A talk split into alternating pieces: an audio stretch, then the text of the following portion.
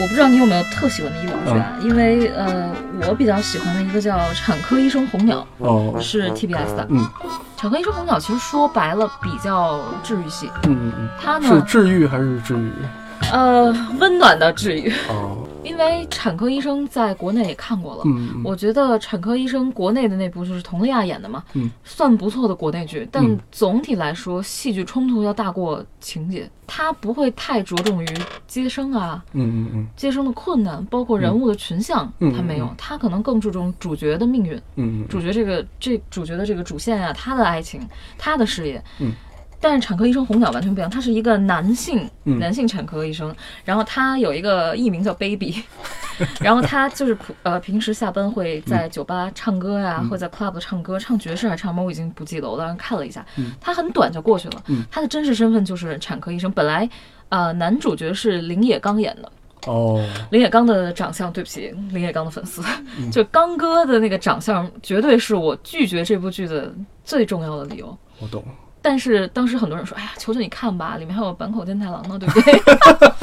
哦？”哦， 原然来后如我此说，，然后我说那我看一下，但是真的很动人。就嗯他不管谁演，不管这个角色丑还是美，他已经完全进入到剧情里面了。嗯嗯嗯他讲的就是没有恋爱，嗯，只是给一呃给病患治病，嗯，然后故事非常平淡，没有一个人是神医，大家都是在不断的进步，努力着，嗯，然后每个人呢都还有自己医生外的生活，这个我就比较感动，就是我们是人啊，我们不是神，嗯对，我们有下班的自己生活，那医生脱掉白大褂儿，嗯他不只有爱情，他有自己的爱好，他有朋友，他有自己的生活。比如，我就愿意窝在那儿唱歌。他就是把医生从神坛上拉下来了，让嗯你看我们医生的状态，还是一个还是一种写状态的没剧错，。没错，没错，我觉得这个特别好，就是他把你这个人物的状态还原到一个你可以去产生认同感的一个环境里面去，我觉得这个是特别难得的。这个红鸟说过，就是每一每一个每一次生产都特别不容易，就是接嗯一个生命来到这个世界是有多么不容易。里面有一集特清楚讲的是十四岁的一个妈妈，嗯生下来就不能养孩子，十四岁太小了，她孩子就被抱走了，嗯就那种撕心裂肺哭。她才十四岁，按说不应该这么早的去懂得这种嗯，生离，但是她就懂了，然后她撕心裂肺哭，然后医医生就会安慰她，就说不管怎么样，你完成了一个很伟大的事情。嗯你给了他生命，对这是生命的价值。对，然后所以这部剧我当时嗯我的看很天多哪人讲，它其实它其实有点泛科普性质。嗯嗯我给你讲啊，生产是什么过程啊，嗯需要用到什么道具啊， 医 疗医疗器具。嗯 但是它呃很深刻一点，就是我在平淡后面告诉你，生产是袭击，但生活不是。嗯，我们在生活里还是需要有各种各样的困难嗯要去解决。但是这就是生活。对，这个就是让我觉得，就是这是其实是日本医疗剧的一个清流。啊，对，真的是，大概是我的感觉是从白色巨塔这嗯个巅峰，这个这个这个开始，它其实产生了一个不是特别好的影响，就是日本的医疗剧开始走这个个人英雄主义的啊路，线没。错，嗯在白色巨塔里面，唐泽寿明扮演的那个财前五郎教授，包括那个江口洋介、江口洋介扮演的那个李健教嗯李授，健教授，嗯，他们两个都是属于医术超级高超的这个两个人，但是呢，财前教授呢，他的兴趣是他是逐名逐权力，然后呢，李健教授他只是为了治好病没人，错，所以两个人其实产生了很大的分歧，所以后来财前财前五郎他走的路线就是一步一步攀上高峰，最后轰然倒塌的这样一因为个他的非那常壮烈的个。对，然后因为他的那理念，嗯就是只有我爬到最高处，我的医术才会被最大的放大。对我才能实现我的价嗯值对。他和李健教授他们两个是殊途同归，嗯就是说他们的理想都是说我要治病救人，我要没错我要让医术的价值发挥到最大。对只不过他们选择了不同的路，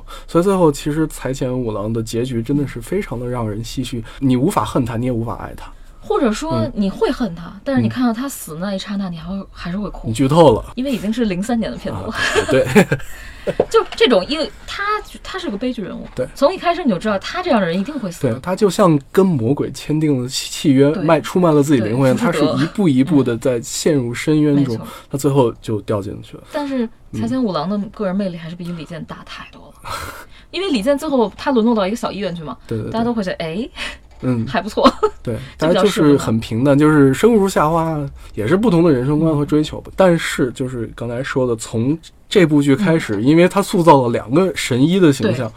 这个日本的这个医疗剧就开始走这个神医的个人英雄主义路线，尤其是外科医生、嗯做手术，真的就像打仗一样，特别适合做这种。就是力挽狂澜，这个一个人扛起所有人的工作，把这个人救活。比如说最典型的就是 Doctor X 大门未知子，大门未知子有一句名言叫做“瓦达西西白西奈诺的”，就是我是不会失败的。对，这个对于一个医生来讲，真的是特别的狂妄。但是呢，他在剧里面，他真的是每次都能把人给救活。他很有，他是一个很有魅力的医生，但是你。你对他，你没有这种，你你不你不会觉得他是我们身边的人，他是一种就是给你提供了一种幻想，然后再包括比如说《最强名医》那个泽村一树演的，嗯然后包括那个翟唐工演的那个对顶尖医生对对对都是这样，就是他们都是属于那种天才医生，嗯什么都对能到到我手里的华佗在世，什么都能活，但是呢，你又觉得这好像并不是生活，嗯他们假的地方在于，我不但技术好，我运气还好。对因为我总觉得做手术这种事情有时候是对看运气的。真的是要看运气，而且，但是我觉得我能感觉到的一点，他们这种剧它的一个很重要的点是在于他的个人这种英雄主义，嗯它是有目标的嗯，他在对抗的是一个腐朽的体制，啊，他在对抗的是医学界的种种问题，他是在用自己的努力改变这一嗯切。我觉得这个可能是更多的是观众想看到的东西你说起这种嗯浮夸英雄主义啊，我还有一部剧要说，一定要说是嗯一龙。啊。一龙是，一龙呢，对于我来说可能没有那么反感啊。嗯一是他那个特别，他特别像漫画，有没有嗯觉得、嗯就特燃？用动漫术语来说，就是特燃、特别热血，嗯，属于是童话式的电视剧。嗯嗯一个英雄带着一个边带着一群边缘人物，然后组成了一个这个叫什么 Team Medical Dragon，就跟国民漫画似的，对打怪。升级做全都是最难，全国都就是喝最烈的酒，住最好的医院，对，做最好的做，呃就是就是开最最难的刀，嗯，就是对承担就是最大的风险，就是就是永远做疑难杂症，永远不会说。我觉得好的一点是，他会就包括你前面提到这几部剧里面，嗯他会在里面提到一些民生相关的东西，比如说《一龙》里面提到了医改，嗯嗯嗯，这还是大家比较比较关注的点。比如说他会说那个呃医改啊，要为老百姓做多做福利啊，可能嗯人民会想，那医改。会不会通过就就包括像你刚才说 Cold Blue，因为直升机嗯救护出现，嗯所以影响了现实生活中对这个出现，那可能大家会想，这个医改在剧里提出来，这么热播的剧里提出来，会不会对当时的医改会有这种促进作用？所以老百姓还是蛮喜欢看这个剧的，对，而且它就像童话一般，没有失败，嗯没有黑暗，大家都是热血像小对钻头一样往对，上你钻看着走。嗯现实已经够苦的了，你在这个剧里面还让不让我们开心一点？我觉得其实也是有道理。我看过一篇采访，当时就说一龙的制作人为什么会这么做，大概就是因为觉得白色巨塔太过压抑了。嗯，虽然有神医，但是它更多揭露的是人性。对，就虽然我们技术高超，但是我们还是会犯错呀，嗯我还是会行贿啊，就受贿这这种事情。因为刚开始白色巨塔是，呃，为了揭露权钱交易的内幕，对对对医，院医院之间的这种，嗯所以才写出来的小说，对所以它比较调子比较灰。对他真的很会。嗯那其实你说医疗剧在日本长盛不衰，它也其实是有它的社会背景和原因的。某种程度上，比如说老龄化，嗯，这是一个日本面临一个相当大的问题，它少的这子个化，少子少少子化还是少子化？ 是少子化吧，少应子该是。然后他面社会压力，其实就造成他一定要国民就一定要去思考医疗的问题。那么你在这个时候推出医疗剧，其实也是一个国民性的探讨。没错，它在帮助整个国家去思考嗯我们未来的医疗应该是什么样子对，我们应该需我们的国民需要什么样的医疗服务。我觉得这个对于它的现实价值也有借鉴意义。反过来说，也是因为有这样的现实，它才有这样的剧，相辅相成的。嗯，还有一点原因，我就觉得吧，嗯就是你不能，他这个医疗剧不能跟职场剧分开说。对，就是医疗剧不像咱们这儿，嗯因为医患关系，比如说特别 紧张啊，对特别紧张，医患关系特别紧张，然后他会做出这样的剧，嗯来比如说揭示一些社会现状啊。嗯嗯嗯嗯给人一些启发啊，当然很少有这种好剧，但是日本就不一样，它离不开职业的这个大背景。嗯日本的职人还是很多的，对，而且大部分其他在家的主妇是很关心职场动向的，因为她们想去了解自己丈夫的生 活，这是一部分主妇原来如看此。嗯看职场剧的原因。然后另一部分就是日企啊，这种日本企业文化嗯真的是很很压抑，总是需要一些梦幻的东西在里面。那所以这些主妇们除了看职业剧，就是看《昼颜》，对， 也挺不错的。啊、那我们就简述一下其他职业剧，给大家推荐几部好剧看对看好嗯对了。对对对，Legal High，呃，立功还属于律政，对吧？对呃，我比较喜欢它，一个是编辑出版，可能因为、啊，重版出来，对我自己做文字类的职业嘛，所以我对这这类特别感兴趣。嗯嗯嗯我最喜欢的是《编周记》，边州记真的一很棒个是他是做词典编辑的，对他的电影和动画都很很棒好，，都很超好级。棒。至于教育女孩呢，就是讲校队的，嗯大家都是冲石原里美去的嘛，但是我有点看不下去，我也看不下去，毕竟是做校队的。但是但是换句话说，只有石原里美才让大家感兴趣，对不对？对还有什么？呃，重版出来和《拾梦者》，这嗯都是关于漫，就是漫画编对对辑的对漫。画的，毕竟有小天气让啊，然后大家会，嗯而且大家我至至少我啊，嗯九零后的这帮二次元小孩儿、嗯对漫画编辑很感兴趣，到底对他们是怎么出来一本漫画书啊？嗯，嗯因为你想，每年日本漫画的这个出版量那么大，没错，然后料理界的有问题餐厅啊，失恋巧克力职人啊，嗯但是最好的肯定就是深夜食堂，虽然嗯不能叫，职业职业剧但但是也也 可给以你吧。勾勒了一个，因为我觉得每个人都有这种我开一个小食堂温暖别人的这种对小小的梦想吧。而且这也就算是是他的职业吧？对，我觉得可以这么泛泛而对谈。对对，因为如果特细化的话，嗯没法讲。比如警察剧肯定有古田任三郎，但你说古田任三郎仅仅是警察剧嘛？对，嗯他日本的这种推理这么发达，肯定还会有侦探剧。那侦探是不是职业剧呢？对，这是一个问题。对，但是就是他至少给这些剧给我们展现了不同的职业的他们的状态和一个他们他们所烦恼的东西，他们的理想。我觉得这个是对于现实这个是我们的现实观众呀，他们是有非常的这个